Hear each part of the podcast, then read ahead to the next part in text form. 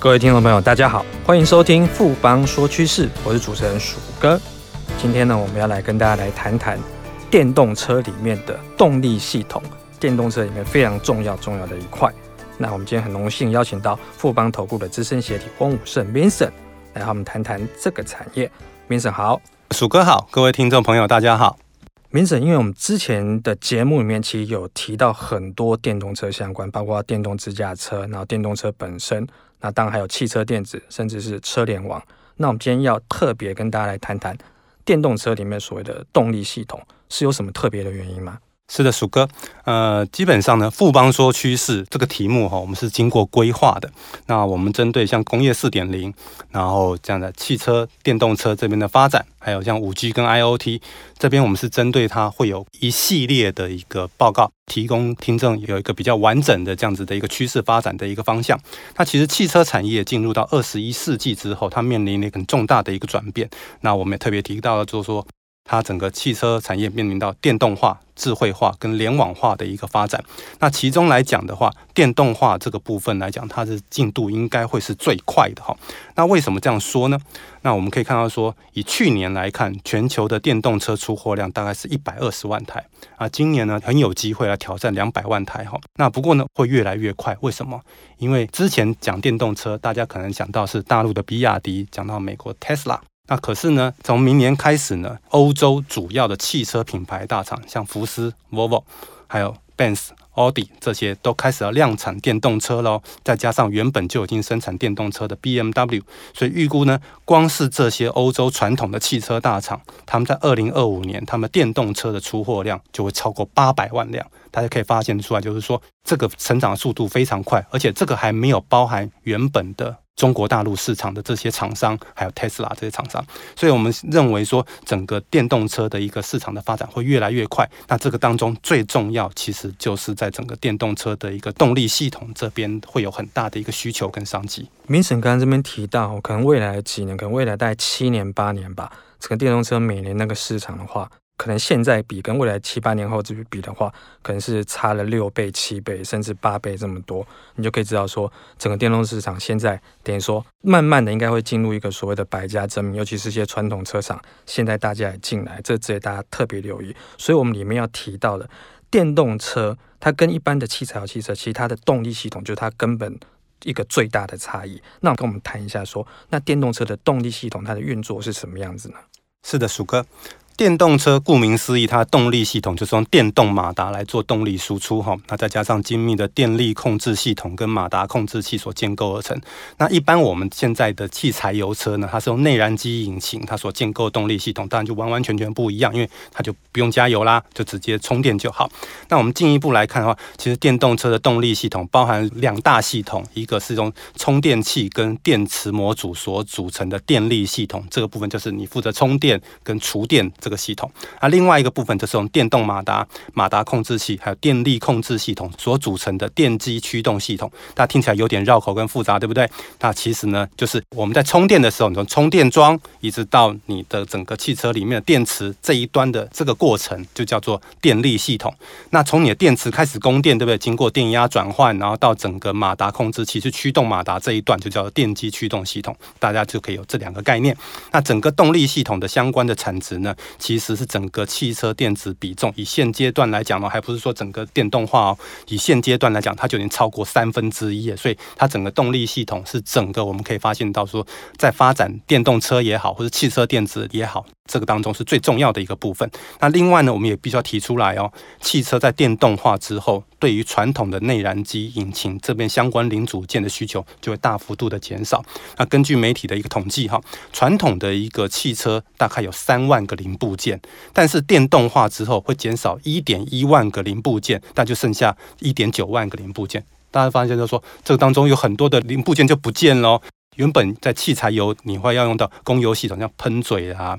然后化油器啊，像引擎还要遇到什么？之前还要有进气跟排气的系统，变速箱、离合器这些，通通都会受到影响。所以，我们可以说，整个电动车它这个趋势会翻转整个汽车的生产供应链。所以呢，我们在这边也要特别去提到，就是说，台湾的电子厂商很久以来一直想打进汽车电子这一个产业，但是因为汽车的一个供应链它是相当保守的，所以要打进去通常要认证很久。但是因为电动车，它把整个的一个供应链做了一个翻转之后，坦白来说，整个的一个台湾的一个汽车电子业就找到了一个突破的一个机会。明神这边提到，电动车会翻转整个汽车产业的发展，而电动车里面的动力系统又是电动车里面的整个最大的商机所在。那所以，我们台湾厂商在这一块里面的话，有没有什么发展机会呢？我们要跟大家报告动力系统的一个商机呢。这当然第一个就是在作为电动马达。那大家都应该很清楚知道，说 Tesla 的电动马达就是说台湾提供啊，是富田嘛，对不对？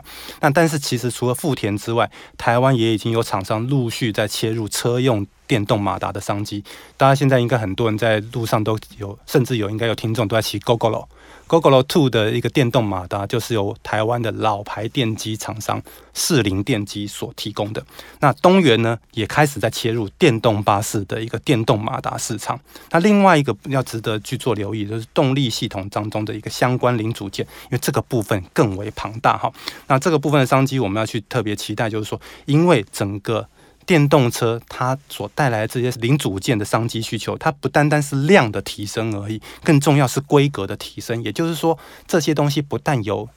数量。同时，它的 margin 也是会比较高的，因为整个汽车电子化跟电动化的比重提升，所以现在越来越多的那个汽车系统已经从原本的机械或液压驱动转为电力驱动，就所谓电动车。那所以说，你像包含像转向系统啊、启动系统啊这些相当耗电功能的这些系统，它就会要要求动力的一个及时的一个输出。那一般的传统的汽车，它是用十二伏的电压，基本上已经不够了，所以未来都要慢慢转变成四十八伏的电压。从十二伏转到四十八伏，你的电压增加四倍，那怎么办呢？这个电压改变对于电子零组件，特别是功率元件的要求规格就完完全全的不一样。所以这个部分就是电动化对于说整个的一个台湾的汽车电子零组件产品的这个品质的提升，还有数量提升的整个的一个商机。Vincent 刚刚有提到，就是电动车的动力系统里面主要就包含就是所谓的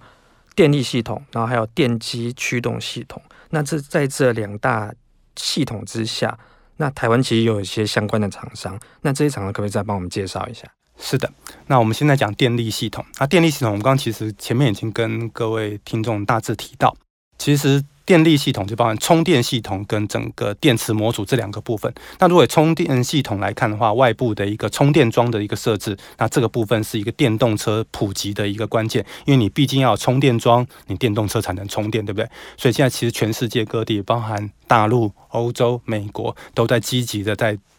普及这种充电桩，那所以呢，充电桩跟相关充电元件的这些模组的厂商，包含像台达电、康舒、智茂、新普跟建和兴这些厂商呢，它都可以受惠。另外一个就是电池模组的部分，那电池模组是整个电动车成本里面最高的一个部件。那台湾的电池模组这部分的商机，主要是以材料为主，那主要材料就是正负极材料、隔离膜跟电解液，其中又以正负极材料占电池模组的成本最高，它百分之四十。那目前来看的话，值得留意的台湾的厂商，在这个部分大概是美琪玛跟康普这两家公司。那在电机驱动这系统这个部分呢，因为它是牵扯到我们刚刚提到的它的。电压是往上提的，而且它是高功率的电力转换，所以整个功率半导体、二极体、被动元件的使用量都大幅度的一个增加。那当然，我今天在这不是跟大家讲被动元件哦，我今天要讲的是最重要的一个主要受惠的一个零件，叫做 IGBT。那什么叫做 IGBT 呢？IGBT 它基本上它有一个很绕口的名称，叫做绝缘闸双极电晶体。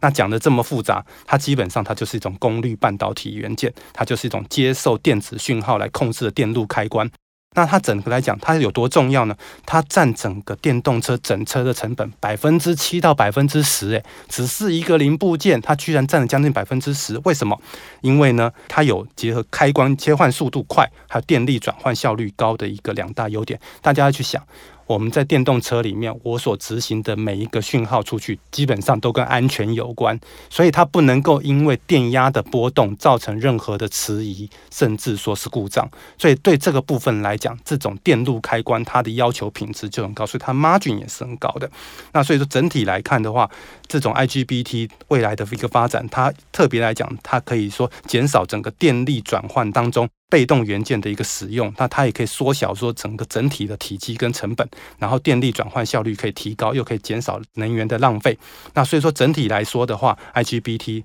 除了电动车之外，它基本上应用在什么地方最多呢？大家知道吗？高铁，